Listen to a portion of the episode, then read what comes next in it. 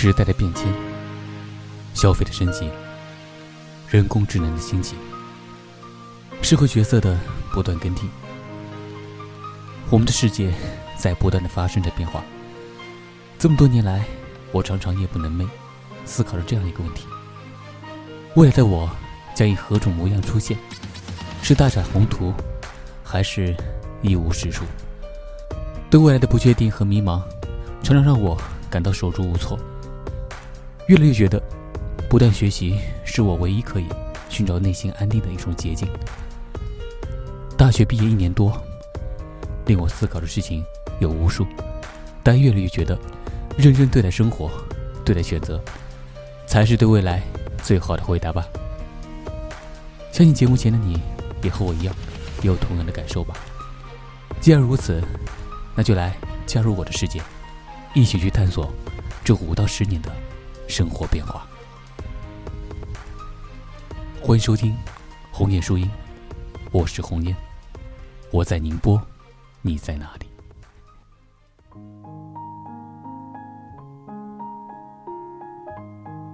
因为这篇文章呢足够长，所以红叶呢分两到三个章节去讲述这个故事。好了，进入我们今天的小说故事吧。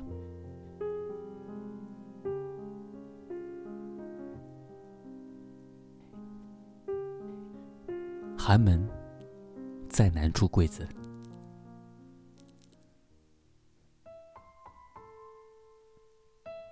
周周的工作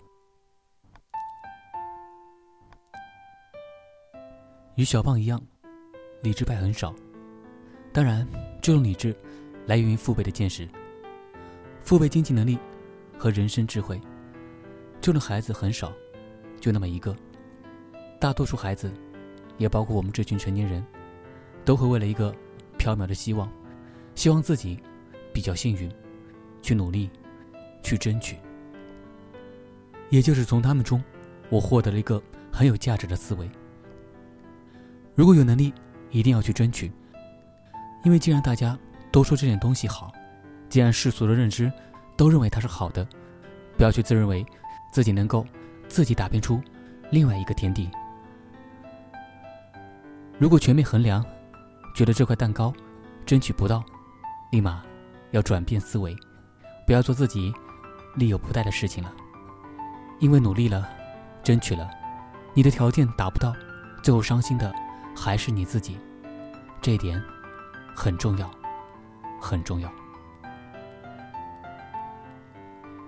也不知是出于好心善意，还是什么，差不多每个孩子开始知道我手里有名额。从那天开始，我的办公室手机开始忙碌起来。他们拉着家长，拉着银行同事，一次一次约我吃饭。这是自然，人之常情。我知道自己那点权利只有两个名额，谁也不想得罪，然后一直开脱，找个理由告诉他们我没有这个权利。接着，甚至有家长的孩子直接找到我家里，提着东西。然而，这礼物我没法收。即便能收，也不想这样，因为如果我确定一个孩子，就意味着另一个孩子要去满世界的面试，也许他是全世界最优秀的，心有不忍。这时，当狼多肉少的时候，就完全体现出一条定律：小狼怎么样，完全取决于老狼。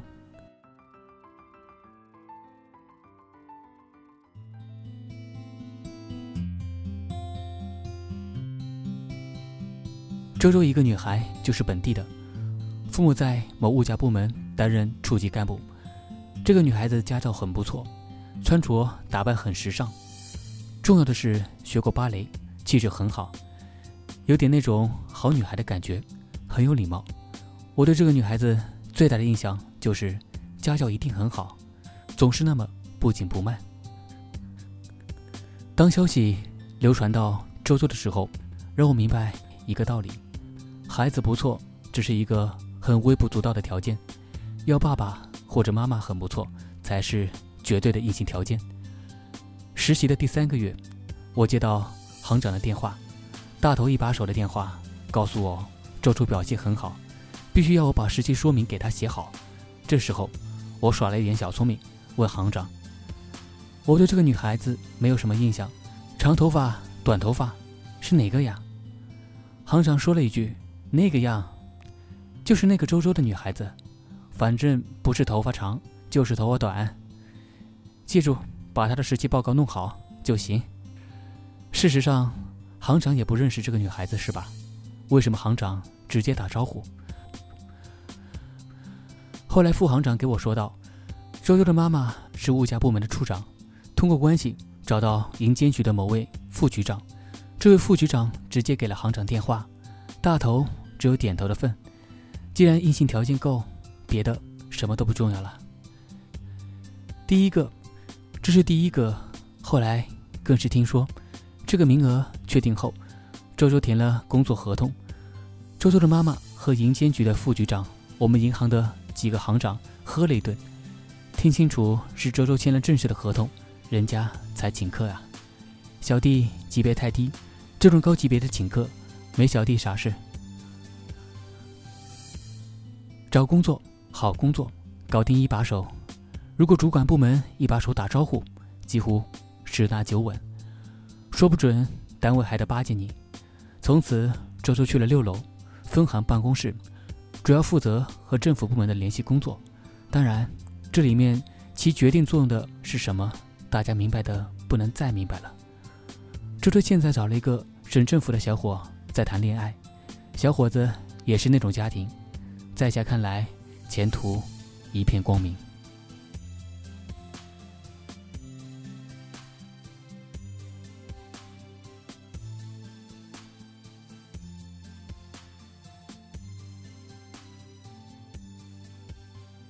治国的故事。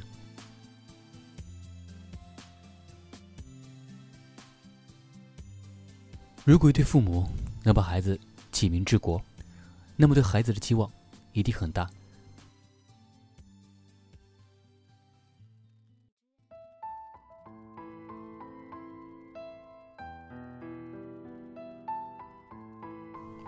之国是学校的班长，也是学生会干部，篮球打得很好，皮肤黝黑，很精神勤快，在风控部的实习。经常看着抱着一沓沓资料跑上跑下，风控部权力最大，业务最多，资料文件自然最多，这点比较累，没完没了的复印文件，没完没了的开会。风控部几乎是银行工资最高的部门，因为要求太多，当然饭局最多，部门收到的小礼品也最大。治国家是农村的，从小学习很努力，篮球打得好。在大学里成了一个公众人物。当治国听说实习名额的时候，这个消息是从风控部老总那里听到的。好几次下班时，看见他在我停车位那里，见了我就打招呼，连着好几天。我知道他想干什么。有一次我说：“坐我的车吧，正好经过你们学校，这样不用打车了。”那天。我老婆去岳母家看孩子，我也没饭局，就是想开车转悠一下，就拉上了他。刚开始，孩子很拘谨，很拘束。我说：“在风控部很好吧？好好努力，争取留下。那可是银行最夯的部门。”治国接着话题开始了他的语言。快到学校，他说：“大哥，到这请你吃饭吧。”当时我觉得。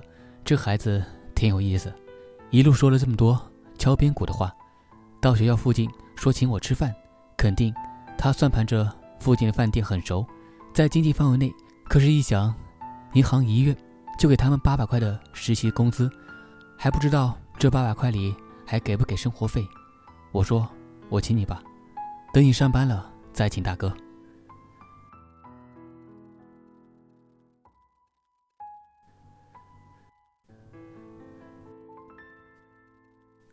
就这样开始了一场谈话。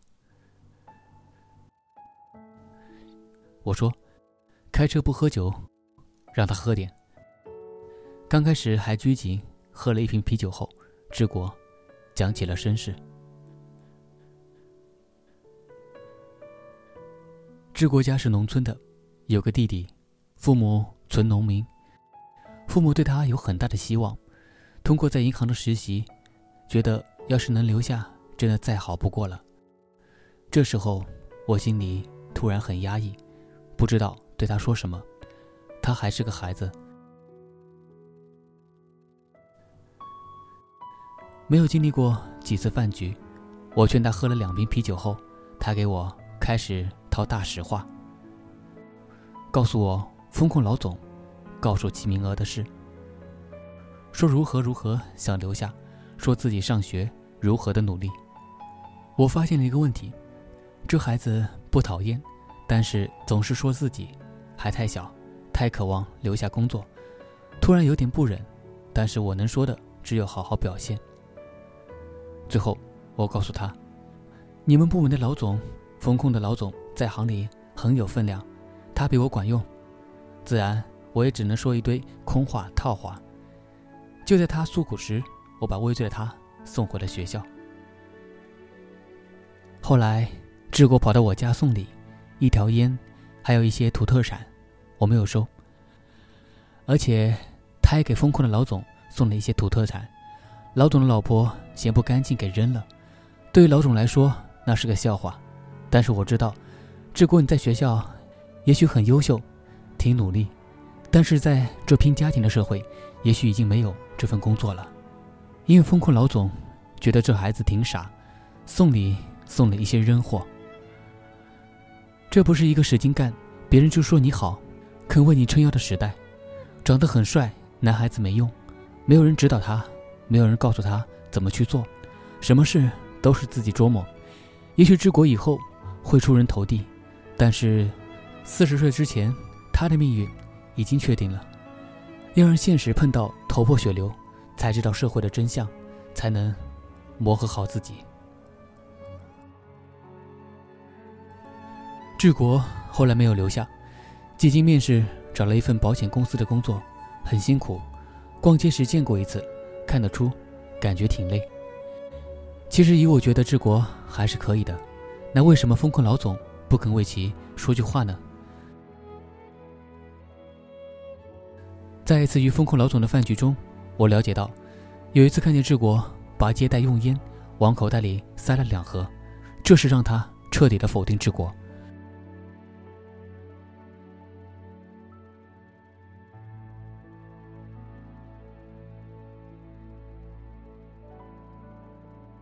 后来我让小胖问志国拿烟做什么，小胖给我的答案是志国想回家的时候带给父亲抽，因为中华。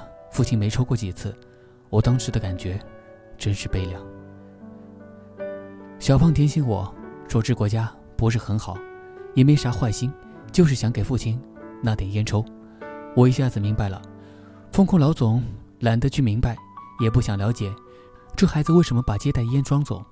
但是这个细节让他彻底否定了这个优等生，让其觉得讨厌治国。治国觉得。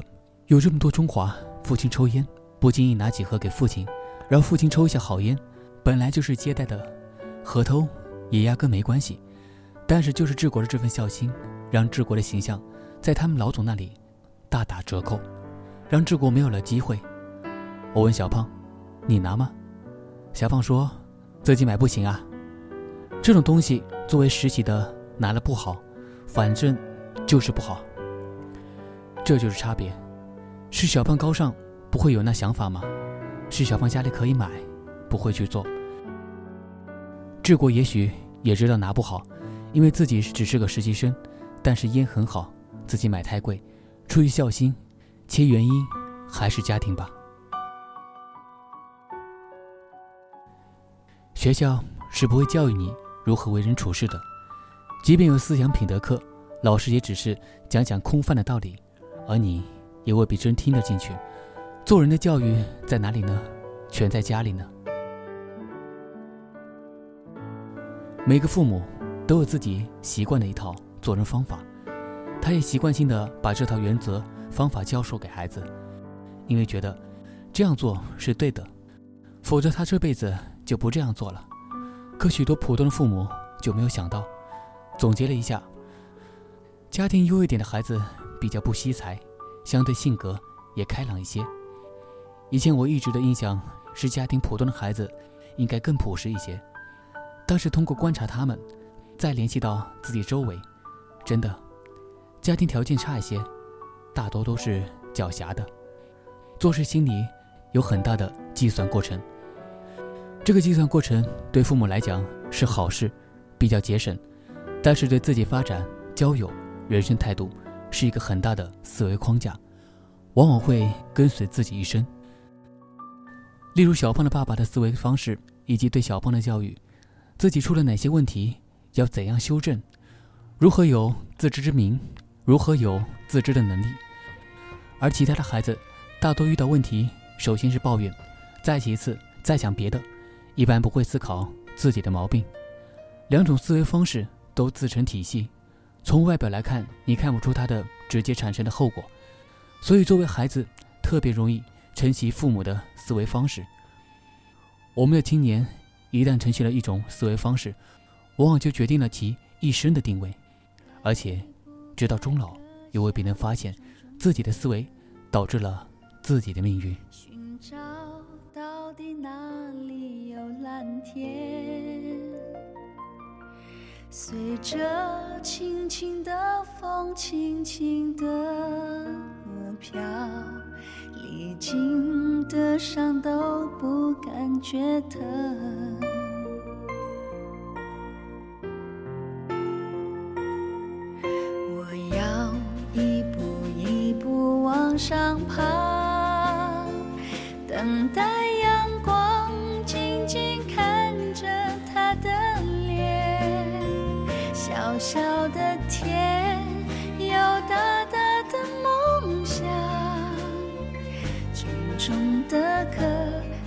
着轻轻的仰望。我要一步一步往上爬，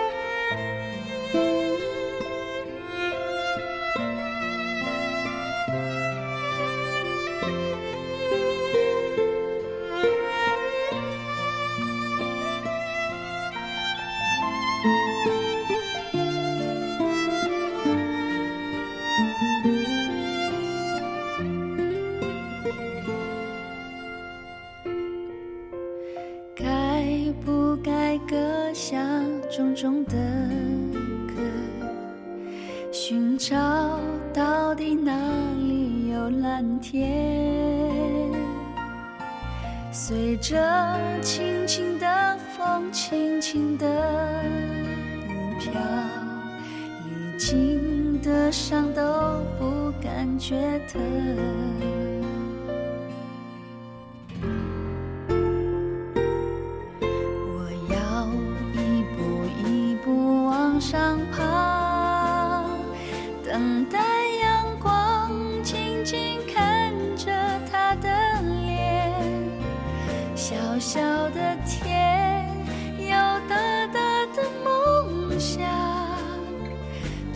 重重的壳，裹着轻轻的仰望。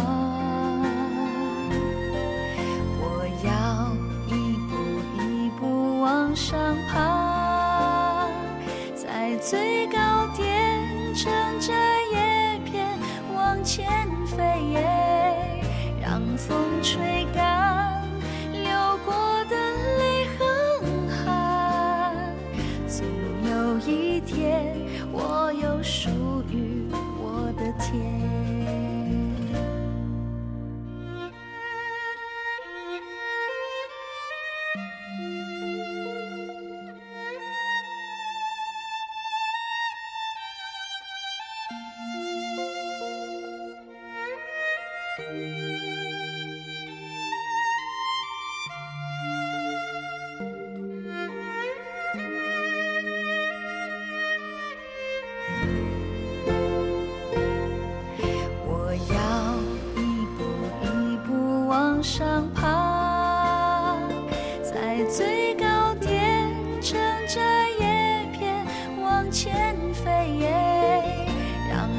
吹干流过的泪和汗，总有一天我有属于我的天。